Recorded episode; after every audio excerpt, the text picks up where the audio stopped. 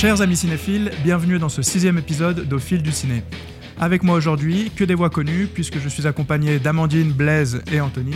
Salut à vous, ça fait longtemps qu'on n'a pas discuté ensemble et j'espère que vous allez bien. Salut tout le monde, merci. Bonjour. On a chaud, mais oui, ça va. Petit rappel habituel pour vous dire que vous pouvez suivre Cinéfeuille sur Instagram, Twitter ou Facebook, ou encore mieux, vous abonner à la revue. Vous trouverez tous les liens nécessaires en description de cet épisode. Après plus de deux mois d'absence, nous reprenons avec un très beau programme, puisque nous parlerons de vikings, de polar féministe, de mise en scène récompensée et de mutation corporelle.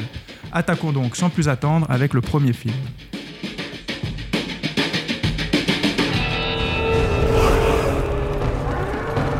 He's here. He's here. Mother! Father is here! The king, milady. The king. Your fate is set and you cannot escape it. How I've missed you, my son. One day this kingdom will. Thank you, father. My king. The Northman est le troisième film de Robert Eggers après The Witch et The Lighthouse. Avec au casting Alexander Skarsgård, Nicole Kidman ou encore Anya Taylor-Joy, il narre la quête d'Hamlet, un prince nordique devenu guerrier viking, ivre de revanche après l'assassinat de son père par son oncle. En chemin, il fera la rencontre d'Olga, une esclave qui l'aidera à accomplir sa quête vengeresse. On a tous vu le film, mais Blaise, c'est toi qui as décidé d'en parler, donc dis-nous pourquoi. Alors j'ai adoré The Northman parce que euh, déjà, bon, c'était un film attendu. Euh, Roger Eggers, c'est, on va dire, un des artisans les plus... euh, je dis artisan car c'est vraiment, pour moi, c'est ça, son cinéma. Il y a un côté artisanal qui est à son paroxysme, en fait. Et ça m'avait frappé dans sa première tentative de long métrage, c'était The Witch. C'était l'univers qu'il avait réussi à, recréer, à la fois très stylisé, euh, qui évoque tout de suite euh, l'American Gothic, et là, euh, à la fois stylisé, mais pourtant entièrement tangible et, réaliste. Et avec The Northman, qui était un peu annoncé comme le film de Viking ultime, je trouve que on arrive effectivement à, enfin, c'est satisfait en tout cas ce, critère de, film de Viking assez ultime la, manière dont l'univers est reconstitué, notamment les, décors, euh, les décors et les corps, parce qu'il est un peu question des, deux, c'est admirable. Tout, est vraiment, euh, moi je trouve, euh, tangible et extrêmement bien construit. C'est du décor solide, ça a été tourné en, en environnement extérieur. Il y a vraiment un soin à chaque à chaque euh, composition de cadre, c'est- magnifique. Dès lors, je trouve qu'on entre vraiment dans cet univers euh, avec euh, un plaisir que, j'ai envie de partager. Dans cet univers, donc, très travaillé, très, très bien retranscrit. Alors il y a une histoire qui, elle, est pour le coup assez classique, une histoire de vengeance, un peu euh, euh, qui mélange euh, drame shakespearien et, et, et trauma édipien. Ça pourrait paraître un peu, un peu peut-être trop simple, un peu basique, mais je trouve que cette ligne finalement très claire, elle est transcendée par son imagerie qui, qui est éblouissante et, et aussi par quelques touches euh, qui nuancent un peu ce, schéma basique euh, très, très psycho, euh, orienté tra- trauma psychologique, notamment sur ce héros, ce personnage principal qui se retrouve complètement aspiré par ce maelstrom de violence, de, de, ressentiment et, de, de haine. Et c'est ça qui anime sa, quête, qui, qui vacille à un moment donné de l'intrigue, mais, finalement pas. Et je trouve que cette figure de, ce héros est, pour le coup, euh, un peu plus ambigu que, le simple protagoniste euh, enfermé dans un schéma oedipio euh, shakespearien. Moi, je te rejoins pas mal sur le, enfin même complètement sur le côté esthétique du film. Enfin, il y a certaines scènes euh, assez impressionnantes. Je pense qu'on pense tous, euh, qu'on a tous vu un, plan séquence au moment où ils attaquent un village, ils pillent un village. Et puis, c'est vrai qu'au niveau de la réalisation, c'est assez costaud et ça tient, ça tient vraiment la route. Et puis, d'autant plus à voir en salle. Bon, il est malheureusement plus en salle, mais ça fait un petit moment qu'il est, est, est sorti. D'ailleurs, je l'ai vu il y, a, il y a quelques temps. Et, et là, je, je parle vraiment de trucs qui me, qui me sont restés comme ça. Et notamment aussi cette histoire qui est finalement assez euh, classique. D'ailleurs, j'ai appris après coup que, donc, en plus, le personnage principal s'appelle Hamlet. Donc, on sent l'inspiration shakespearienne. Mais il semblerait que Shakespeare lui-même, en fait, s'est inspiré d'une saga viking pour écrire euh, Hamlet. Donc, euh, enfin voilà, on voit qu'il y, a- toute cette euh, mythologie-là, en quelque sorte, qui est, qui est, qui est là derrière. Ce qu'il faut souligner, c'est que le film est sorti au cinéma. C'est un des premiers gros films aussi à sortir au cinéma après euh, le Covid et il s'est complètement planté. Il y a eu quand même pas mal de, de budget investi justement dans, dans ce film, qui est alors, il faut le reconnaître, euh, assez radical quand même. Euh, C'est un film à, gros budget, mais qui est vraiment, je trouve, qui porte une vision, j'aime bien dire artisanale, mais au sens noble du terme. Euh, c'est vraiment la vision d'une mythologie, d'un monde, d'un univers excellemment reconstruite. Mais malheureusement, elle s'est complètement plantée. Et c'est vrai que c'est un peu dommage. disons que, ouais, de telles visions, malheureusement, aient de la peine à, retrouver son public, du moins dans, dans les salles de cinéma. ouais. Ouais, mais j'allais venir d'ailleurs en plus sur le plantage au box-office parce que je trouve que c'est intéressant à essayer d'analyser. Enfin, c'est toujours difficile, mais je sais qu'il y a beaucoup de gens qui ont eu un peu peur de voir euh, ben, justement euh, Eggers aller dans un, un schéma plus de studio, de gros films comme ça. Euh, je sais aussi que je crois qu'il n'a pas eu, euh, enfin, qui même au niveau du scénario, du montage final, il n'a pas eu finalement la décision, euh, enfin un peu di- director's cut comme on, comme on appelle. Et puis aussi, j'ai lu en interview comme quoi il n'était pas satisfait de, il, il- il aime le film, il en est quand même relativement content, mais il y a pas mal de points où il pense que, que ça aurait pu être mieux. Je sais qu'Anthony, toi, t'es un peu plus sceptique sur le film, donc est-ce que Il n'y a aucun problème, parce que je suis du même avis qu'Eggers, du coup, il aime pas son film, moi non plus. On est- on il l'aime, mais il en, il en mieux. disons. Totalement d'accord. Non, alors, faut dire que j'ai jamais aimé les films d'Eggers. Que ce soit The Witch, The Lighthouse, j'ai toujours trouvé ma- visuellement, effectivement, c'est des, euh, des bonbons visuels, mais les histoires s'essoufflent, c'est souvent très niais. Mais ça fait mal aux dents. Ça, ça fait- c'est exactement, c'est ça. Merci pour cette boutade. c'est non, mais ça s'essouffle. On, on voit qu'il a la peine à euh, raconter les histoires. Et ce film-là, c'est un peu, je dirais, un, presque un hubris. Parce que là, on lui a donné. En, musique, on appelle ça the sound of the studio. C'est euh, quand on accuse un groupe, en fait, d'avoir tout d'un coup trop de moyens et ils s'amusent plus avec les instruments qu'ils ont et euh, l'orgie technologique auquel ils ont accès euh, que de faire des morceaux de musique. Et j'ai un peu ressenti ça devant The Northman où voilà, Eggers a accès à un budget euh, faramineux et il fait du spectacle. Alors c'est clair, on ne, s'ennuie pas. hein. C'est la scène finale, le volcan. Enfin, il refait Star Wars quand même, faut quand même le dire. Autre grand chef-d'œuvre euh, d'adaptation shakespearienne au cinéma. Euh, on ne s'ennuie pas, on voit qu'il veut recréer le, côté épique des sagas nordiques, mais pour moi c'est creux en fait. Euh, Il y a beaucoup d'imagerie, beaucoup de travail, mais ça ça fonctionne pas vraiment. Et j'avais ressenti ça avec surtout The Lighthouse. Autant de Wish avait ce côté un peu artisanal, des vieux films, des séries B d'horreur comme ça des années 70 que j'aimais bien. Autant de Lighthouse avec le fait qu'il met beaucoup la- l'accent sur la pellicule, la caméra, etc. Oui, ça donne un objet magnifique, mais euh, ça marche pas. Je trouve pas que c'est un bon scénariste, Robert Eggers. Et euh, pour moi, The Northman est vraiment pas un très bon, pas un très bon scénario. C'est juste ça. Et pour rebondir sur le film ultime de Viking, moi je, je lance le débat, mais je reste d'avis que c'est Valhalla Rising de Winterberg. Ça pour moi, c'est beaucoup plus halluciné que The Northman. De Refn. Ah oui, merde, Refn, tu vois. Euh, effectivement, alors moi j'y ai pensé euh, tout le long à Valhalla Rising. C'est deux visions euh, qui convergent parfois, mais qui sont quand même radicalement opposées finalement. On pense beaucoup à Valhalla Rising dans les, scènes de fureur et de corps à corps, cette intensité notamment, qui représente à peu près quoi, 10% des scènes dans Valhalla Rising, où le propos est complètement ailleurs, qui part effectivement en, en odyssée métaphysique totalement singulière, incroyable, mais qui pour le coup euh, ne colle pas à, ma vision que j'ai du, film de Viking ultime, qui est plus proche de quelque chose de bourrin, un peu euh, jouissif.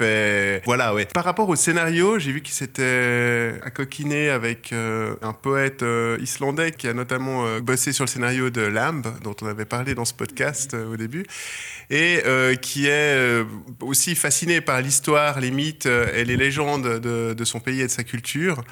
Et hum, moi, je trouve que vraiment ce scénario, que je dirais pas creux, mais peut-être un peu basique, pour moi, c'est plus un, pilier un peu à, pour faire éclore ouais, ces images, ces personnages et ces visions euh, liées à la, mythologie nordique. On parle de, l'image, mais il y a aussi un travail assez euh, intense sur le son.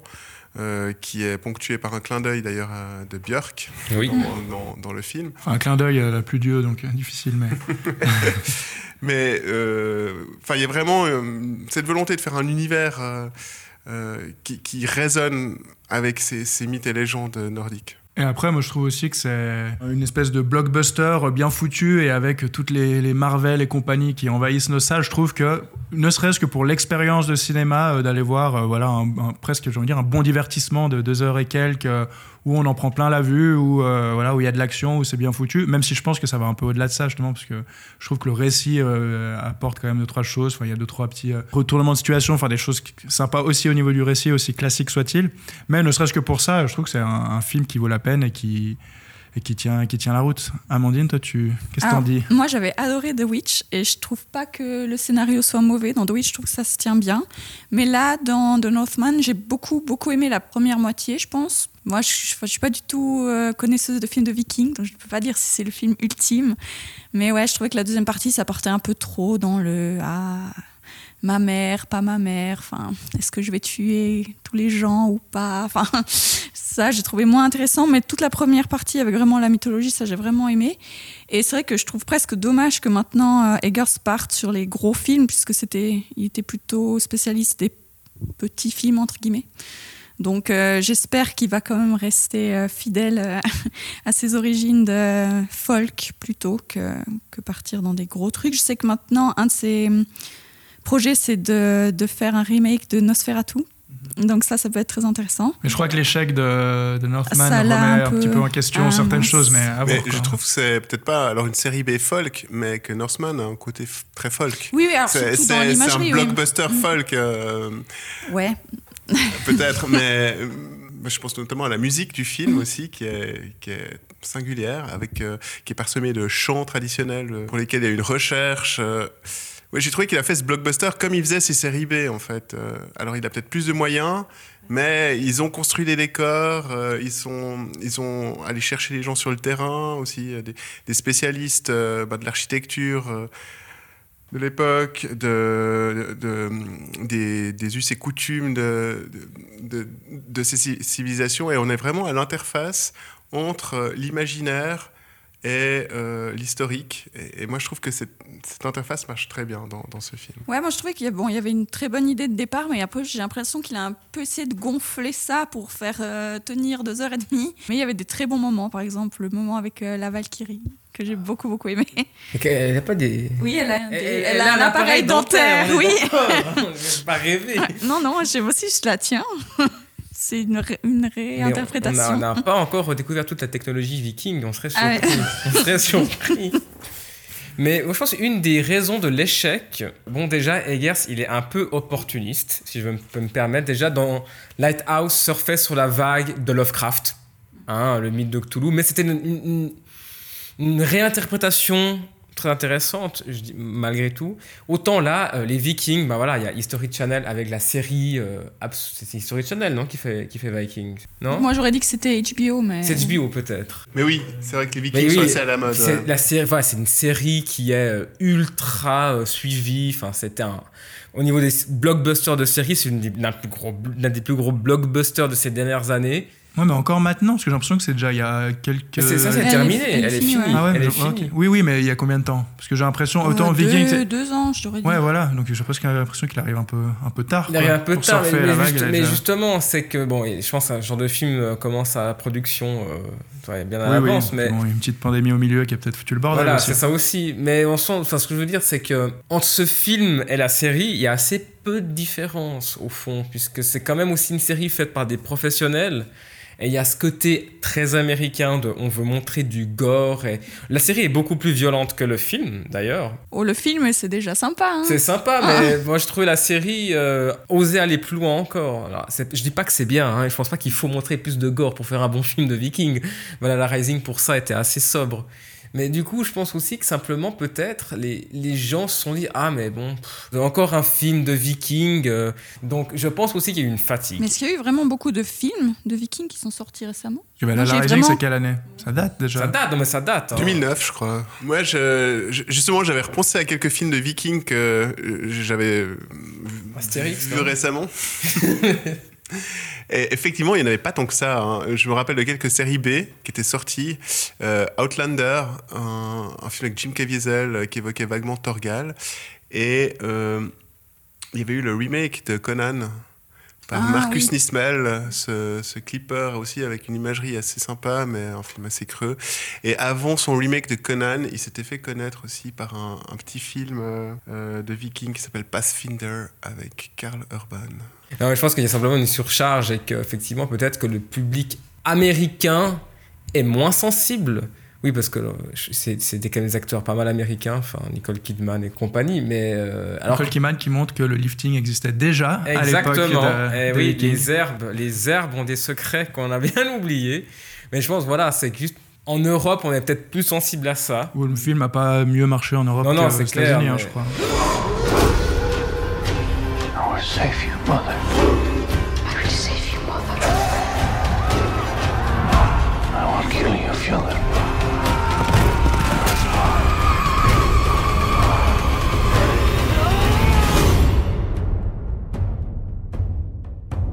Donc, puisqu'on en a marre des Vikings, on va les laisser derrière nous et pour retrouver une barbarie tout autre qui est celle de notre époque avec le film suivant.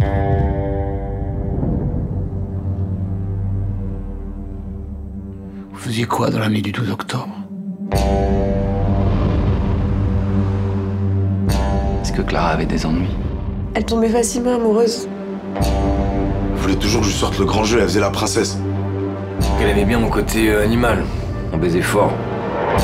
Tu sais de quoi elle est morte, Clara? Elle a été brûlée vive. Moi, je trouve quand même que ça sent la punition. La jalousie, c'est un levier énorme. On fait un boulot bizarre quand même. La Nuit du 12 est un film de Dominique Moll, réalisateur de Harry, un ami qui vous veut du bien, et plus récemment de Celles les bêtes.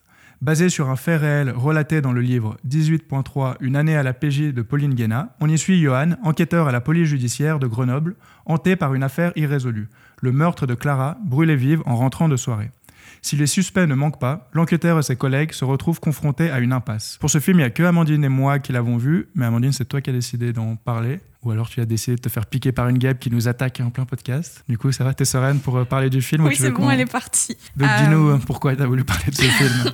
Contrairement à The Northman, ici, on n'est pas du tout dans un esthétisme trop poussé ou trop travaillé, mais je pense que c'était vraiment voulu. C'est pour vraiment laisser la place au fond et pas à la forme. Et ce que j'aimais vraiment, c'est ce côté euh, réaliste et émotionnel. Donc euh, le début du film nous met clairement dans, dans l'idée qu'on nous dit que ça va faire, enfin il va pas y avoir de résolution au meurtre de, de la jeune fille qu'on nous montre au début, et que ça fait partie des 20% quand même des, des affaires qui sont jamais résolues par la police judiciaire. Je trouve ça intéressant parce que souvent dans les films américains ou autres, euh, à la fin c'est un peu le happy end où, où la justice est rétablie. Happy ou pas happy, mais il y a oui, une non. résolution. Quoi, oui, oui, ah, oui, ah, oui, la personne reste morte, mais on a Oui. quand même, euh, on, on a un, un- oui, une, on a une, une, réponse à nos questions et une espèce de justice qui est apportée, tandis que là, ben, pas du tout, et on le sait dès le début.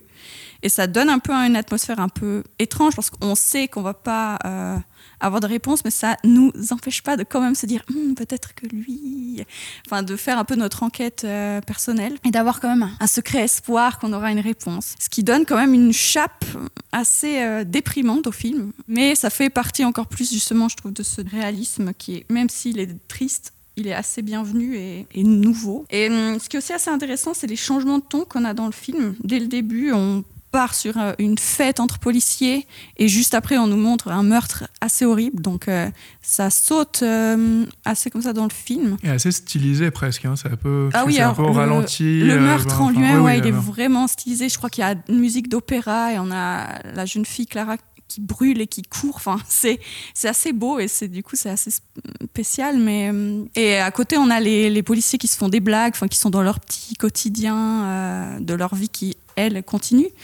Donc c'est assez euh, assez spécial et en même temps on se dit bah c'est certainement la comme ça se passe en vrai. C'est la vraie vie. Je te rejoins sur beaucoup de points, je vais éviter de faire de la, redite du coup, mais c'est vrai que ce point de départ de se dire, parce que c'est vraiment un carton et c'est un- une statistique réelle, vu que c'est basé en plus sur euh, donc ce, fameux livre qui traite de plusieurs affaires euh, irrésolues à la, à la PJ, et puis le, réalisateur a choisi d'en prendre une parmi celles-ci. Et donc voilà, ça donne cette statistique qui dit euh, 20% de des, des crimes ou des meurtres sont irrésolus. Donc, comme tu l'as très bien dit, on, on sait qu'il n'y aura pas de, de résolution à la fin, mais euh, exactement, enfin, tu, on se dit quand même, ah, mais peut-être lui, parce qu'il y a beaucoup de, de, de suspects, et donc on se dit, ah, mais peut-être que lui, quand même, ah, il a tout pour être le. Et puis on ne sait pas, peut-être qu'une de ces personnes est, euh, réellement est hein. réellement le, le coupable.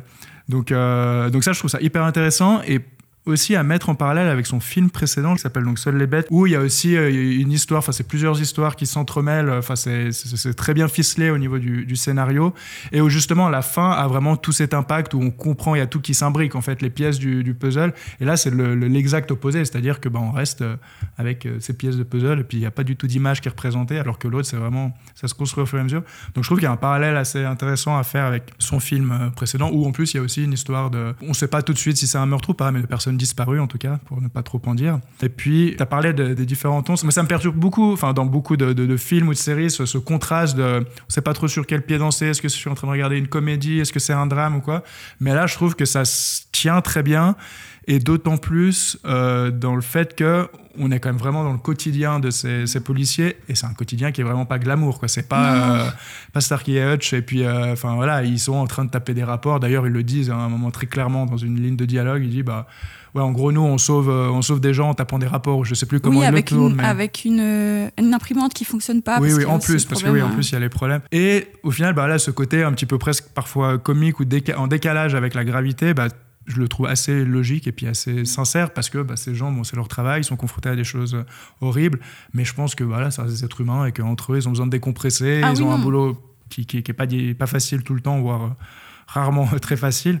Donc, euh, donc ce ton-là, ouais, je te rejoins entièrement, mais c'est vrai que même si j'ai été un petit peu euh, dérouté au début, et puis un des éléments pour moi qui est essentiel, c'est que le film a une facette, a une vertu féministe, enfin dans son message, que j'ai premièrement pas vu venir et que je trouve d'une euh, d'une finesse Ouais, c'est très subtil. qui, voilà, c'est ouais, exactement, c'est subtil, c'est je pense que c'est le, le meilleur des, des qualificatifs. Et c'est pas du tout vendu comme ça. Enfin, moi, quand j'avais entendu parler de Pas ce film, j'ai pas entendu que c'était féministe euh, forcément. Ouais. Mais là, non, j'ai trouvé vraiment. enfin, Il y a une scène vraiment où Johan euh, défend euh, la, la victime, puisque donc elle a été tuée en, en rentrant de soirée. Et. hum, elle avait un passif de, de filles qui aiment les, les mauvais garçons, etc. Ceux qui ne Ou puis faut de filles, pas. entre de gros guillemets, faciles, Voilà. c'est-à-dire qu'il y a Et, plusieurs euh, aventures. Donc, un, un des policiers sort cette fameuse phrase de Mais est-ce qu'elle aurait pas un peu cherché quand même? Mhm. Et là, Johan le descend avec une tirade magnifique. Donc, ça, j'avais vraiment beaucoup aimé. Oui, puis il y a une phrase qui est, qui est dite par l'ami donc de, de Oui. Clara. Elle qui est morte en fait- parce que c'est une fille. Exactement, Mm. voilà. Que, en fait, euh, et puis finalement, le film ne parle pas tant de ce meurtre-là. Enfin, il prend ça comme, euh, comme point d'appui, mais il extrapole beaucoup plus large et beaucoup plus loin. Il y a d'ailleurs une policière qui rejoint à la Mhm. fin l'équipe, qui a aussi un rôle euh, assez prépondérant à, à ce niveau-là. C'est intéressant ce que vous dites, Marvin et Amandine, parce que une des raisons pour lesquelles j'ai pas mis euh, ce film en, en priorité de, de ma watchlist et que je l'ai toujours pas vu, c'est que j'ai l'impression que ces cinéastes qui ont joué avec euh, des enquêtes irrésolues, euh, on pense à, ben, à, Zodiac. à- au Zodiac, à David Lynch et Twin Peaks, aussi pour ses ruptures de ton et puis pour finalement dépeindre autre chose que, que l'enquête elle-même. Et puis euh, aussi beaucoup, en fait, je pensais à The Pledge avec euh, ce, détective aussi qui est hanté par cette affaire, qui arrive euh, finalement euh, juste au moment où il doit, il doit quitter la chose, et puis ça le hante et il peut pas dé- décrocher de, cette enquête.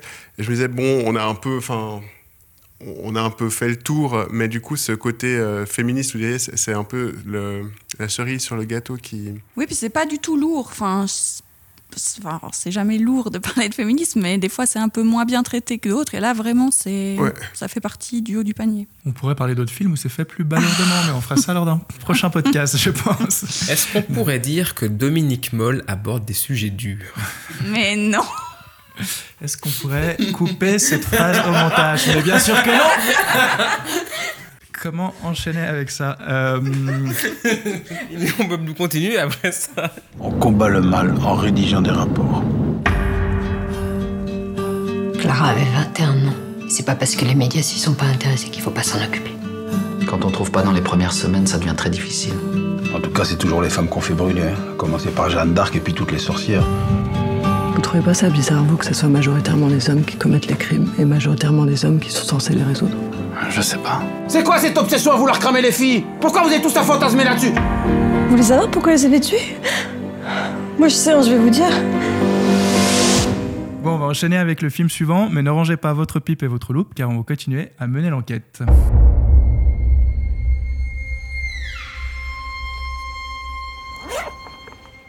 타살로 의심할 정황이 없는데? 확신하세요? 규동수 씨 아내 송설아입니다.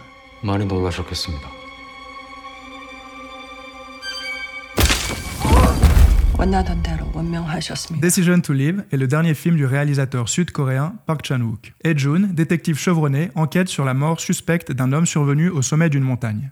Bientôt, il commence à soupçonner Soe, la femme du défunt, tout en étant déstabilisé par son attirance pour elle. On a tous vu le film sauf Amandine. C'est moi qui vais commencer parce que, bah, premièrement, euh, j'aime beaucoup Park Chan-wook. Je m'étais fait sa filmographie récemment. J'avais déjà d'ailleurs évoqué euh, bah, ce réalisateur et notamment ce film que je n'avais pas encore vu euh, lors du dernier podcast, puisqu'on parlait de la sélection cannoise et c'est donc un film qui a été présenté à Cannes et film qui a gagné le prix de la mise en scène. Et je pense que parmi les prix cannois, c'est un des rares ou un des, un des seuls qui a, qui a vraiment fait l'unanimité parce que je pense qu'on ne peut pas, pas reprocher d'avoir donné le prix de la mise en scène euh, à ce film-là, donc Decision to Live. C'est d'ailleurs une des raisons pour lesquelles moi j'ai j'ai beaucoup aimé le film, c'est que, euh, comme souvent avec Park Chan-wook, la mise en scène est brillante, mais euh, en plus, en général, mais dans celui-ci en particulier, je trouve qu'elle sert vraiment, qu'elle sert vraiment le récit et elle, elle déborde, elle déborde vraiment d'idées, quoi que ce soit au niveau des des transitions, des, des changements de même d'étalonnage quand on passe d'un flashback à l'autre. Enfin, il y a vraiment beaucoup beaucoup de choses. Enfin, c'est vrai que c'est très très très riche. Si c'est un récit de, de, prime abord qui paraît un petit peu simple ou assez classique, finalement c'est vraiment très riche. Et ce que j'ai aimé notamment, c'est que ça part vraiment comme une espèce de thriller qui finalement dérive presque dans un film de, romance ou presque une histoire d'amour. Pour Park Chan-wook, on assimile souvent à, de la violence, à des scènes assez graphiques ou comme ça, et je trouve que ce, film va être complètement vers autre chose et, euh, que finalement il tend presque vers euh, plus une histoire comme je disais, une romance et quelque chose qui est, qui est assez différent. Donc je trouvais ça assez réjouissant malgré un pitch de base. euh, assez, enfin somme toute assez classique, mais euh, je pense que le plus simple c'est qu'on en discute un peu tous ensemble. Euh, Blaise, je sais que tu as été moins pris dès le début, mais après ça t'a convaincu. Ouais, j'ai- j'aime beaucoup Park Chan-wook aussi, même si la dernière fois que je l'avais quitté, c'était sur Mademoiselle, qui moi m'avait laissé de marbre, que j'avais trouvé euh, lourd et, et maniéré, et, et je trouvais que le film là, euh, Decision to Live, commençait un peu de la même manière, avec beaucoup d'effets de style. Euh, ce côté romance enquête, euh, j'avais de la peine à, rentrer dedans. C'est vrai que le montage, euh, même s'il est effectivement découpé au, au ciseau et très travaillé, au départ, c'est quand même assez déstabilisant. On ne sait pas chronologiquement forcément où on en est. Euh, enfin, il mélange le temps, les lieux aussi, il s'amuse avec ça. Donc, c'est assez euh, difficile de rentrer. Mais euh, après la première demi-heure, là, je trouvais vraiment que la, sauce commençait à monter. Et effectivement, cette transition de, l'enquête vers le drame romantique, moi, m'a surprise j'ai trouvé étonnamment puissant, en fait. Notamment avec ce point culminant. Euh, avec une scène euh, au, bord de, la mer, sur une plage qui, euh, du coup, m'a complètement saisi émotionnellement. Alors que d'habitude, Park Chan-wook, c'est plutôt sur la manière qu'il il, il- m'attrape. Mais par contre, je trouve que la façon dont est construit le récit, moi, ça m'a pas étonné. Enfin, même donc, déjà All Boy et puis d'autres de ses films, il y a un peu ce côté. euh, il y a une construction, une déconstruction du récit où, comme tu dis, on sait plus trop où on en est. Il y a des. Bon, bah, alors là, il y a vraiment des flashbacks. Alors, on comprend que c'est des flashbacks, on n'a pas trop de doutes, mais il y a aussi. euh, donc, il, épie pendant un bon moment, là. Enfin, il met une espèce de filature face à donc, cette, euh, la femme de cette personne décédée, où en fait, il s'imagine avec la personne dans la pièce, alors qu'en fait, il la regarde et il l'écoute à distance. Il y a plein d'éléments comme ça, enfin, que ce soit de mise en scène ou de réalisation, qui, euh, qui, nous, ouais, qui nous perdent un peu. Enfin, moi, j'ai vu du coup déjà deux fois le, le film et je sais qu'il y a encore plein de choses où, où j'étais un petit peu dérouté, un peu perdu, et sans parler euh, du, du, du message ou de ce que véhicule finalement le film. Où, euh, enfin voilà, comme je disais, je pense qu'on a chacun notre, notre approche. Et, euh, et Anthony, toi, je sais que. Mais, Enfin, t'as écrit pour Cinefeuille en plus Bah sur le film plus, que t'as beaucoup aimé. Parce que j'ai trouvé ça génial et que je pense que c'est vraiment pas une enquête policière, mais que c'est Park Chan-wook qui essaie de raconter, de, faire un essai sur comment raconter une histoire d'amour. Et pour lui, une manière de raconter une histoire d'amour, c'est en fait de le mettre en, parallèle avec la manière dont on construit une enquête policière, parce que finalement c'est aussi une question d'alibi, une question de, de- de chercher l'autre, chercher des indices amoureux chez l'autre. hein. On, on- on s'esquive, on se cherche, on se poursuit. C'est une terminologie qui se rapproche, enfin qui est commune à la fois à l'histoire d'amour et à l'histoire policière. Et je pense qu'il fait une très belle histoire d'amour parce que finalement l'histoire policière, elle est euh, déconstruite, assez difficile à suivre. Et puis en soi, c'est pas si important. Mais il, joue là-dessus. Par exemple, techniquement, la raison pour laquelle le Hey arrête ou est muté, c'est qu'en fait, il a raté une, enquête. hein. Euh, ce, petit gangster euh, de mes deux qui se, qui se tue, en fait, qui se suicide, c'est un échec. Il devrait être dans le schéma classique euh, du, film policier. Il devrait être troublé par ce- cet échec. Il s'en fiche complètement.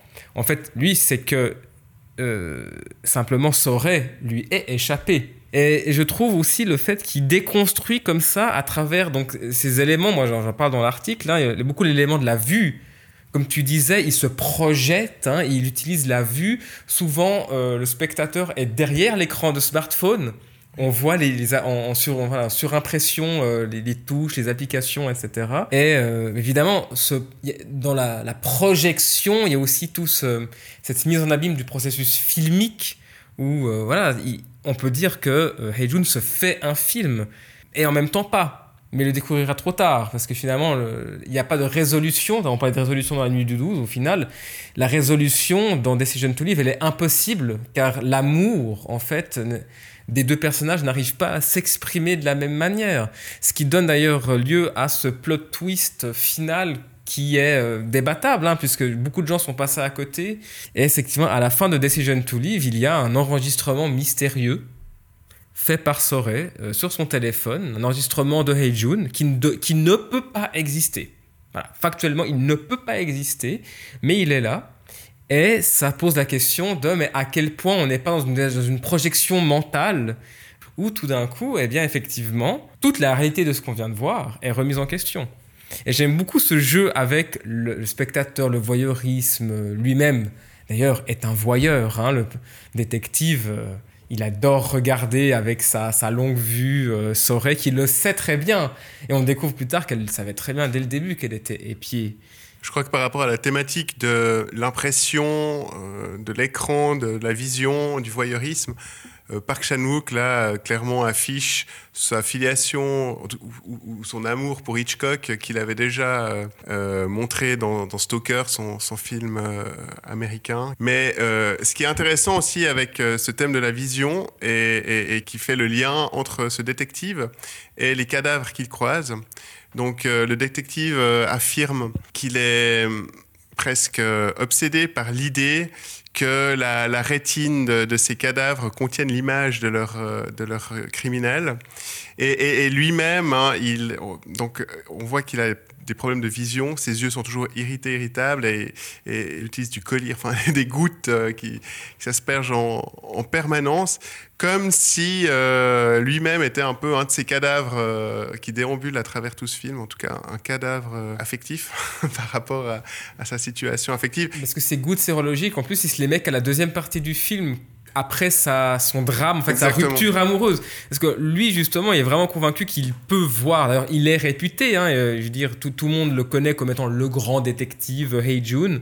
Et il, euh, lui, il a l'impression qu'il peut voir très clairement tout ce qui arrive autour de lui, puis voir, c'est comprendre. Et tout d'un coup, quelque chose lui échappe. Et tout d'un coup, bah, là, on le retrouve quelques années plus tard. Euh, voilà, complètement dépourvu, insomniaque au possible. Donc il ne ferme pas l'œil de ferme la nuit. pas l'œil de la nuit. Et puis, et puis, même les morts ne ferment pas l'œil parce qu'il dit à un moment que les morts sont retrouvés euh, la plupart du temps les yeux ouverts. Ou, Exactement, je, je, je pense qu'il y a clairement une analogie en tout cas entre ces cadavres et, et lui-même euh, avec ses, ses, problèmes oculaires. On voit aussi plan à travers les yeux du, du, du cadavre, euh, on voit les fourmis qui, qui, se baladent sur les yeux, pour bien faire comprendre puisqu'on a vu le plan avec les fourmis sur les yeux avant. Donc, euh, donc ouais, ouais, en effet, il y a... Mais ça, parce qu'il y a pas mal de fils à tirer. Euh... Un plan extraordinaire parce que du coup, en fait, c'est le point de vue du spectateur. Le, le, spectateur est le cadavre. Ça a des implications tellement monumentales, en fait. Il y a, il y a, il y a encore des années passées à pouvoir euh, démêler tout, toutes les implications de ce film. Il est... En tout cas, c'est pas un film que j'ai décidé de quitter de sitôt. Je crois qu'on va être obligé de terminer là-dessus.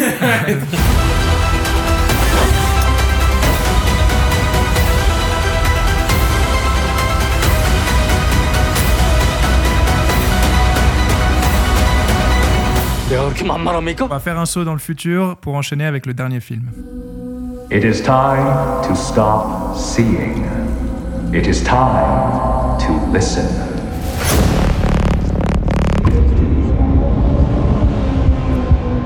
A new world opens up. You afraid of a little emotion? Surgery is the new sex. They are evolving away from the human path. I think it'll be a revelation. Les Crimes du futur est le retour de David Cronenberg derrière la caméra 8 ans après son dernier film. Dans un futur proche, le corps humain est l'objet de mutations nouvelles. Saul Tenser, accompagné de sa partenaire Caprice, met en scène la métamorphose de ses organes dans des spectacles d'avant-garde. En parallèle, un groupe mystérieux veut profiter de la notoriété de l'artiste pour révéler au monde la prochaine étape de l'évolution humaine. Je dois avouer que c'est pas le film le plus simple à résumer ou à expliciter, et Anthony, c'est toi qui l'as choisi, donc. Euh, c'est à moi la lourde ouais. tâche. Et je précise que Blaise, toi, tu ne l'as pas vu. Alors, Cronenberg, c'est un de mes réalisateurs préférés.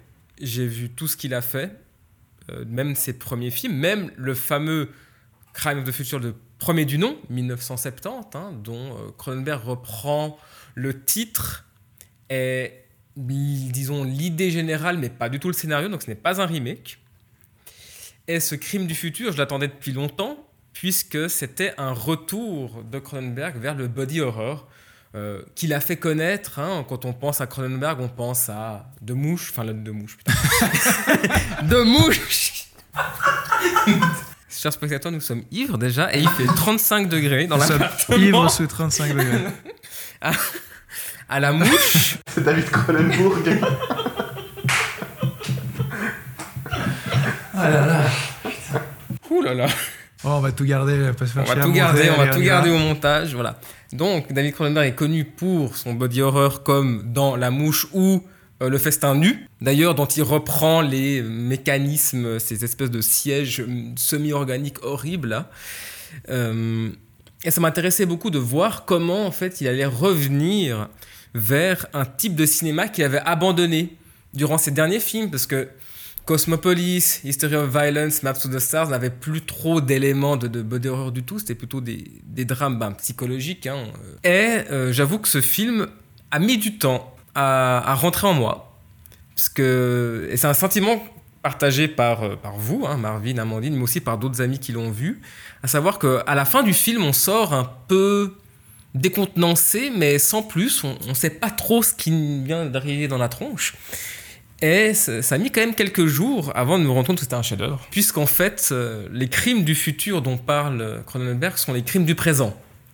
Euh, toute cette thématique du plastique, qui, a, l'air d'être totalement euh, bah, bah, un peu anecdotique, on ne comprend pas trop pourquoi Cronenberg passe tant de temps à nous parler du plastique avant qu'on se rende compte qu'en fait c'est un sujet totalement contemporain.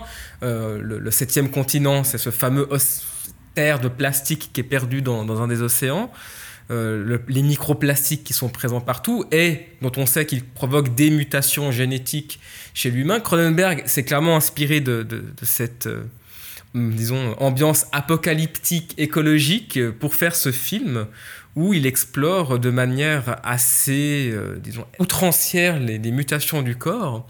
Et il aborde par là, du coup, en fait, toutes les thématiques actuelles sur qu'est-ce qu'un corps, ça veut dire quoi avoir un corps? Qu'est-ce que l'identité aussi liée à son corps? Comment est-ce qu'on gère notre propre identité et notre corps? Et je trouve qu'il le fait de manière extrêmement intelligente et qu'il y a même peut-être un, un, message chez, euh, dans, chez Cronenberg dans ce film-là, ce serait que à force de nous concentrer sur le corps humain, sur ses moindres parties, sur ses moindres symboles, sur ses moindres nom et pronom, peut-être qu'on en oublie parfois la sensation, le sentir. Hein, l'histoire, c'est celle quand même de ce couple d'artistes, tu le disais.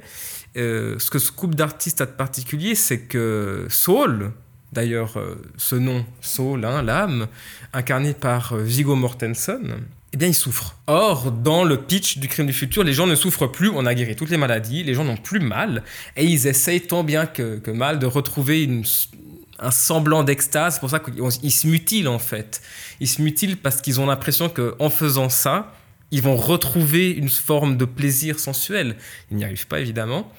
Et, Saul, qui est le seul à avoir mal, parce qu'il a mal avec ses nouveaux organes, en fait, lui est artiste par le fait qu'il crée des formes, mais il souffre aussi de cette création et il, n'est pas du tout le, messie d'un transhumanisme que voudraient voir par exemple bah, les groupes dissidents mangeurs de plastique hein, qui ont modifié leurs organes pour pouvoir digérer du plastique et ainsi s'adapter euh, et vivre sur le septième continent. Non, Saul, lui, dit non mais moi j'ai juste envie d'arrêter de souffrir en fait. J'aimerais juste qu'on guérisse et tout, tous les mondes, enfin tout, le monde autour de lui finalement euh, l'érige en, Jésus et lui veut juste euh, effectivement quitter ça et, et, juste retourner à, une vie normale. Et, je trouve que c'est à la fois un statement sur le corps et un statement sur l'art, puisque l'art, voilà, chez Cronenberg, ne va pas changer le monde. C'est impossible, c'est vain mais peut-être que l'art peut nous apprendre, alors nous ramener vers une sensibilité euh, que les discours politiques actuels nous auraient fait oublier. Et je pense que c'est un des films les moins accessibles de Cronenberg, et je recommande à personne de commencer par ce film-là. Et comme on disait en off, en fait, c'est un film pour les initiés si on n'a pas vu tous les films de Cronenberg, ce film, il reste très opaque quand même. Ce qui est le, le reproche que je lui fais. Bon, il reste opaque, mais j'ai vu certains films de Cronenberg, alors pas tous, et puis voilà, je, reconnais certains de ses codes ou certaines de ses thématiques ou comme ça, mais même sans ça, je pense qu'il y a quand même un intérêt euh, visuel, d'ambiance, d'expérience. Enfin, c'est quand même un, un, univers ou un futur assez, assez particulier. Enfin, je trouve que juste graphiquement et visuellement, il y a un intérêt. Si on, aime un tant soit peu ce, côté graphique et puis euh, qu'on s'intéresse un peu à, l'image euh, ou à ça. Donc, je trouve que quand même, il y a, cette facette-là qui peut être intéressante même pour un, non-initié. Et puis ensuite, bah, tu as évoqué beaucoup d'idées aux thématiques qui sont abordées, mais cette notion de la douleur qui, qui n'existe plus, à part pour le personnage de Saul, je trouve qu'elle est très très intéressante à mettre en parallèle avec euh, notre époque, notre société, ou en tout cas à titre personnel, je trouve qu'on perd euh, certains de nos sens d'une certaine manière. Enfin, on écoute beaucoup moins, on, voit peut-être différemment. Enfin en tout cas, nos sens sont plus euh, ceux qu'ils étaient il y a quelques années ou un peu plus euh, en arrière. Donc finalement, ça pourrait être la continuité de ça, de se dire, ben, on est en train de, perdre. Enfin voilà, le, toucher est un, est un, sens aussi, la douleur y est liée. Enfin, donc on pourrait dire, bah, le jour où on sent plus la douleur, qu'est-ce que qu'est-ce qu'on devient, qu'est-ce qu'on advient. Et puis on voit que c'est quand même l'artiste qui est renommé, reconnu, qui lui est un des rares ou un des seuls à, sentir la, douleur. Enfin, je pense que ces thématiques-là, même sans, encore une fois, connaître toute la, filmo de, Cronenberg, euh, sont, sont intéressantes. Moi, ce que j'ai trouvé aussi intéressant pour rebondir un peu ce que tu disais, Anthony, c'est le discours sur ce qui est utile ou pas. Parce que, par exemple, on a ce personnage qui se fait greffer toutes ses, ou qui se fait pousser toutes ses oreilles sur le corps, mais en fait, elles servent à rien. Comme une des personnages dit, mais il n'y a pas de canal auditif, donc en fait, euh, voilà. C'est tout pour le, c'est tout pour le, ouais. pour l'apparence, c'est rien. hein. Et aussi euh, le fait, ben lui s'appelle Saul et elle s'appelle Caprice. Et elle est tatoueuse, enfin, c'est vraiment elle l'artiste. Enfin, certains disent que c'est lui l'artiste parce que c'est lui qui fait euh, grandir ses organes, mais finalement, visuellement, c'est quand même plus elle puisqu'elle tatoue. Mais ça reste un caprice, du coup. Et ça n'a pas vraiment de, de but, enfin, de, de finalité. Et aussi, oui, ce, ce côté de faire évoluer son corps pour le rendre utile, pour manger le plastique et en fait être euh, écologique. Mhm. c'est aussi très intéressant. Donc c'est vrai que même si on n'est pas initié, on a des choses qu'on peut en retirer, mais c'est vrai que sûrement moins que si on connaît vraiment bien la filmographie. Et puis, il faut le dire, ces, ces gens qui veulent faire évoluer le corps humain, en fait, vont commettre un génocide. Puisque les, ils créent une nourriture qui est mortelle pour quiconque, en fait, la consommerait. Et ils n'ont pas honte de dire qu'ils veulent épurer la race humaine. Il y a un vrai discours sur le transhumanisme qui est, qui est assumé, hein, qui, est, qui est actuel, je pense. Et aussi cet autre, euh, Odile, qui Ah se oui, mutile le, le visage, visage, de manière absolument horrible pour dire Ah, mais les gens font la chirurgie esthétique pour être belle, moi je veux être laide. Mm. Mais de nouveau, c'est vain. Mais d'ailleurs, Caprice en fait un de. Caprice, puisque elle-même, Oui, elle se fait. des, euh, lunes, euh, des demi-lunes sur le front. c'est ça, elle fait deux minutes sur le front, et puis Saul la regarde un peu. en Ouais, ouais. Pourquoi t'as fait ça quoi Mais c'est vrai que le film aborde de nombreuses thématiques, qu'elles soient voilà, liées à l'art, à l'écologie, à euh, notre futur, enfin à plein de choses. Évidemment qu'on va pas sortir du film en ayant tout compris, en ayant... mais euh, je pense que ça reste une expérience très intéressante. Et la première fois que j'ai vu le film, j'étais un peu, un peu sceptique en me disant ah mais est-ce que, est-ce que ça mériterait pas peut-être de se concentrer sur une de ces thématiques plus et puis de la, tirer un peu plus. Mais finalement, en le revoyant euh, après coup, euh, je trouve que ça crée finalement un tout qui est presque une seule et même thématique euh, et qui, qui crée quelque chose de, de très intéressant en tout cas. Sans, euh, en étant encore un peu... euh, je pense que je dois encore laisser un peu le film grandir ou euh, un peu de temps pour voir euh, ce que j'en pense réellement, mais en tout cas, euh, voilà. Comme un nouvel organe en toi, Marvin. Tout à fait, qui est en train de pousser, que je vais tatouer, extraire. et- Et pourquoi, du coup, ça s'appelle comme son ancien film? Alors, les premiers films de Cronenberg, les deux premiers, ils ont vraiment été faits dans son université, avec trois bouts de ficelle. Ils sont sur YouTube. Ils sont à la limite du regardable, honnêtement. Alors, bah, c'est très joli parce que c'est fait avec une belle caméra 35 mm en noir-blanc. Mais qu'est-ce qu'on s'ennuie? Qu'on s'ennuie devant, ces films? C'est extrêmement verbeux. Parce que du coup, tout ce qu'il peut pas montrer, ben, il le dit. Et je pense que c'est ça qu'il voulait faire. En fait, Les Crimes du Futur, son deuxième film, avec quelques-uns de ses premiers comme Frisson ou, euh, Rage, aborde le thème de l'apocalypse imminente via une mutation génétique. Et euh, dans les crimes du futur, il s'agit en fait euh, d'une société euh, dans un futur proche où il y a l'idée que en fait l'humain arrive à, sa, à son terme. Et il faut trouver une solution. Et ces scientifiques des crimes du futur essayent de modifier en fait le corps humain pour qu'il puisse à nouveau o- o- se reproduire. C'est, je pense, il a senti le besoin de faire un film comme ça maintenant parce qu'il a simplement regardé autour de lui et s'est rendu compte qu'on était en, en fait en pleine situation de crise que lui-même décrivait euh, aux années 60, aux années 70. Et je pense qu'il voulait aussi simplement dire Eh, mais en fait, je vais réactualiser ce que j'ai dit parce qu'en fait, c'est, euh, bah, en fait, quoi, 50 ans, 60 ans plus tard, c'est encore d'actualité, plus que jamais. Est-ce que tu es satisfaite de la réponse Tout à fait, merci. You wouldn't want to kill your performance partner, would you? We'd have to go deep. A legendary. Guide us into the heart of darkness. Have we just been made obsolete? Maybe. Je crois qu'on a bien fait le tour, donc on va maintenant terminer avec nos suggestions habituelles. Euh, par ces temps euh, caniculaires, je vous ai demandé euh, de me trouver, enfin de me proposer, enfin de nous proposer des films ou euh, au moins des scènes dans le film euh, qui seraient torrides. Donc euh, je ne sais pas si vous avez réfléchi à quelque chose et je ne sais pas qui veut commencer. Anthony Euh, oui, volontiers, Marvin. Euh, Puisqu'on parle de chaleur torride durant cet été, j'ai pensé à ce très beau film de Happy Chatpong Verasetakul qui est sorti Memoria cette année, euh, le réalisateur thaïlandais. Fait, on a euh, parlé. On en avait parlé dans des podcasts. Qui a fait euh, Tropical Malady, qui est, je pense, son plus beau film sur l'histoire d'amour entre un jeune paysan et un jeune soldat. Évidemment, un amour impossible, mais ils passent un peu de temps ensemble dans la campagne. Et puis, tout d'un coup, le film switch complètement au milieu et il se trouve que ce soldat devient, en fait, est un chaman et devient un tigre. Et il appelle le jeune paysan dans la forêt euh, la nuit. Et il y a ces scènes exceptionnelles sous la lune, comme ça, il y a une moiteur impossible. Et ce, ce jeune paysan qui, qui est à la recherche, qui est appelé en fait par son amour du soldat slash chaman slash tigre, euh, et il se fait happer comme ça dans les ombres des feuillages, petit à petit, en, voix off, avec un discours magnifique euh, sur, l'impossibilité de, leur amour. Et il y a cette confrontation finale entre le tigre et le, jeune, paysan qui, euh, qui, termine le film en fait. On comprend qu'il va se faire dévorer, mais c'est consentant. Et bah, c'est juste une scène absolument magnifique beaucoup qui est pas torride au sens d'érotique, mais qui est torride parce qu'elle évoque la chaleur, la moiteur, et puis c'est juste magnifique aussi. Euh. Moi, cette scène me reste encore comme l'une des plus belles scènes, en tout cas, d'amour du cinéma. Je vais embrayer du coup. Bon, quand j'ai proposé cette euh, thématique, j'ai pas eu d'idée euh, genre d'illumination ou quoi, donc j'ai pensé à quelque chose d'assez classique, qui est bah, Basic Instinct de Paul Verhoeven. Premièrement parce que j'aime ce réalisateur, j'aime ce film, et il répond quand même assez bien à ce côté torride et surtout euh, à ce côté érotique, certes, mais lié à cette facette euh, de, thriller. Peut-être pas la recommandation la plus originale, mais bon, ça coûte rien de, reparler de ce film-là et dans cette thématique-là, d'autant plus. Amandine, est-ce que tu veux? Oui, moi j'ai deux propositions. La première pour euh, réembrayer sur Park Chan-wook et son film Stalker.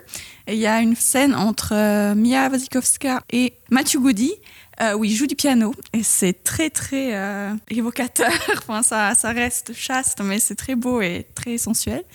Et l'autre scène plus euh, conventionnelle, on dira, c'est dans le film Disobedience, donc désobéissance en français, où c'est une histoire d'amour et de désobéissance du coup entre deux femmes, Rachel McAdams et Rachel Weisz, parce que Rachel McAdams fait partie d'une communauté juive où elle est dans un carcan d'hétérosexualité, de, mariage forcé, etc. Et son amour de jeunesse était Rachel Weisz, qui revient la voir euh, plusieurs années plus tard. Et là, elle euh, ose enfin, même si elle se cache euh, des yeux de la communauté, mais il y a une scène très belle où elles se retrouvent ensemble. Je suis, troublée, je ne sais que dire, mais, non, c'est surtout tout le build-up qui avant, qui amène à la scène d'érotisme qui est vraiment très belle.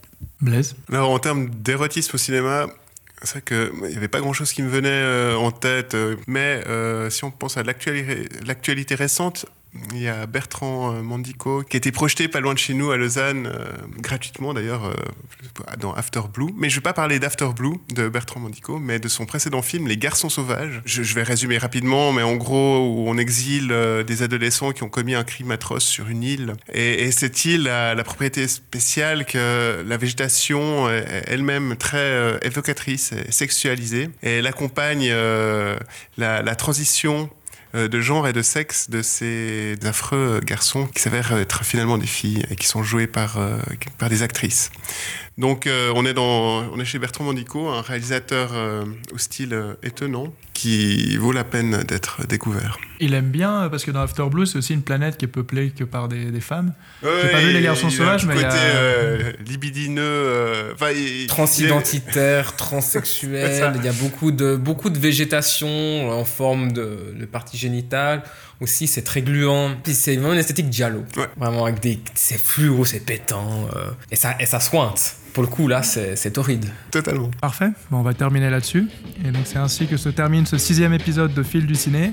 Merci à toutes et à tous de nous avoir écoutés. Merci à vous tous autour de cette table d'avoir participé. Et on se retrouve très vite pour un nouvel épisode. Et d'ici là, n'oubliez pas qu'une salle de cinéma, c'est aussi un très bon lieu pour se protéger de la canicule. Ciao